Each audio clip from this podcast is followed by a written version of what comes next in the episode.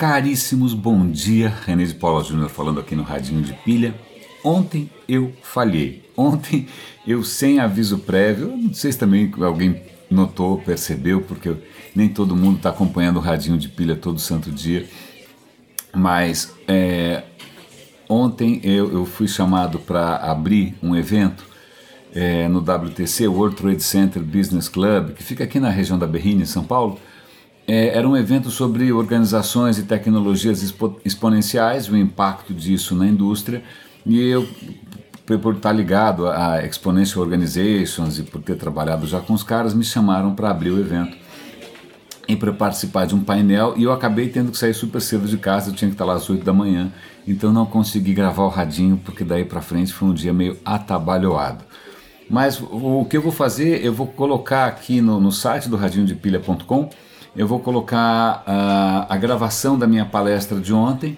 É, eu adoraria colocar o debate inteiro, mas o debate inteiro envolve outros, aliás, bons amigos. É, é, um colega do Twitter, que é o Daniel Carvalho, já tinha trabalhado com ele anteriormente no Yahoo, e o André Loureiro, que está hoje no Waze, que é uma empresa que eu acho bárbaro. O debate foi legal, mas eu não tenho, eu não pedi permissão para eles para divulgar, então é, eu vou colocar só a minha palestra de 20 minutinhos sobre organizações exponenciais. Então dê uma olhadinha lá no radinhodepilha.com ou mesmo aqui no SoundCloud e vocês vão encontrar a íntegra da, da minha fala.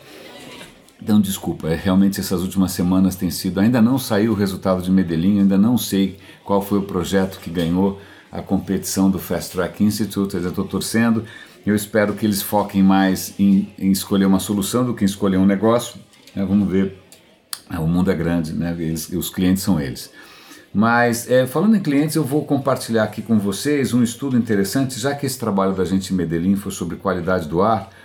É um trabalho muito interessante é, sobre a origem dos poluentes que causam efeito estufa.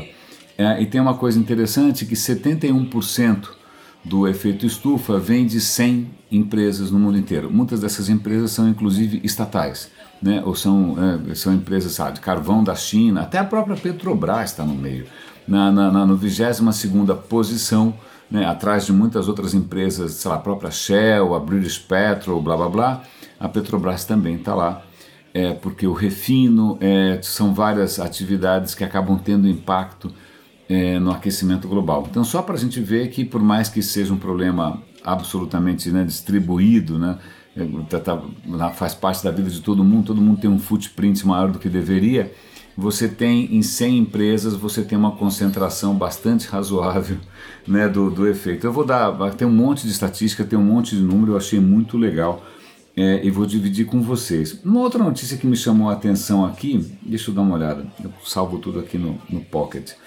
É, tá, tá, tá, tá, isso aqui é bacaninha, das emissões, tá legal. Esse é um assunto, é, eu lembro, olha que curioso, eu cheguei a fazer estudar um tempo de engenharia e uma das, das faltando, faltando seis meses para acabar eu saí fora né? Ok. Eu não sou o único tá? Tem várias pessoas que largaram faculdade eu, o Bill Gates é um tem vários só que eu não fiquei rico. Mas de qualquer maneira é, essa é uma longa história. É, eu lembro que uma das, das disciplinas mais interessantes na época para mim era uma disciplina chamada pesquisa operacional e na época você não tinha ainda computadores pessoais. Estava começando a aparecer essa história, começando, ninguém tinha computador em casa, imagina. Os trabalhos que a gente tinha que fazer de computação, a gente tinha que usar praticamente um mainframe, a gente tinha que programar. Bom, era um, não vou falar dos primórdios, mas pelo menos eu não tive que usar cartão perfurado, não sou tão velho assim. A geração, a, a turma anterior à minha teve que usar cartão perfurado. E eu consegui programar no terminal, menos mal. Né? Mas o que acontece?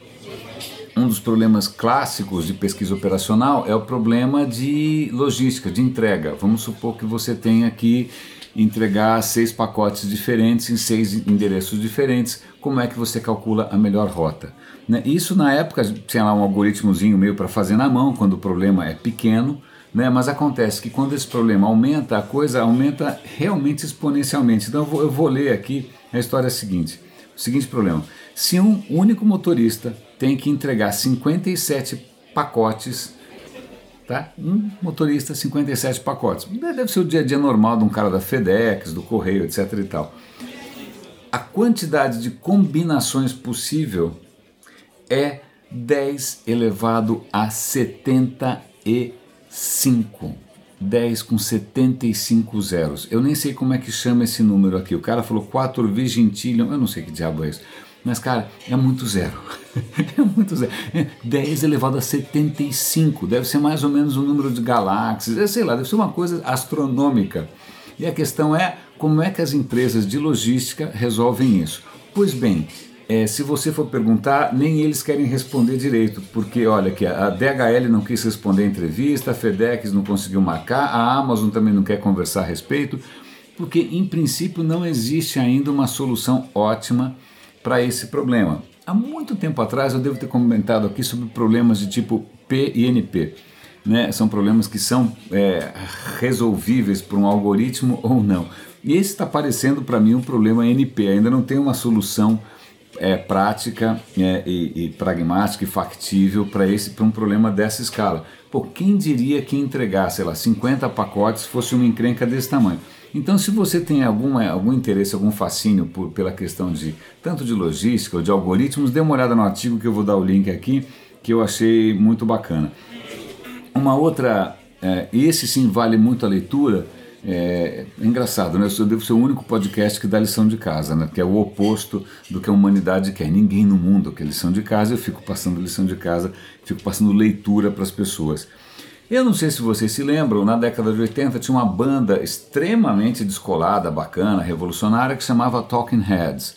Tinha, putz, tem videoclipes até hoje maravilhosos, como Road to Nowhere, muito legal, Burning Down the House, fez parte, eu tenho 52, fez parte da minha juventude, o bendito Talking Heads.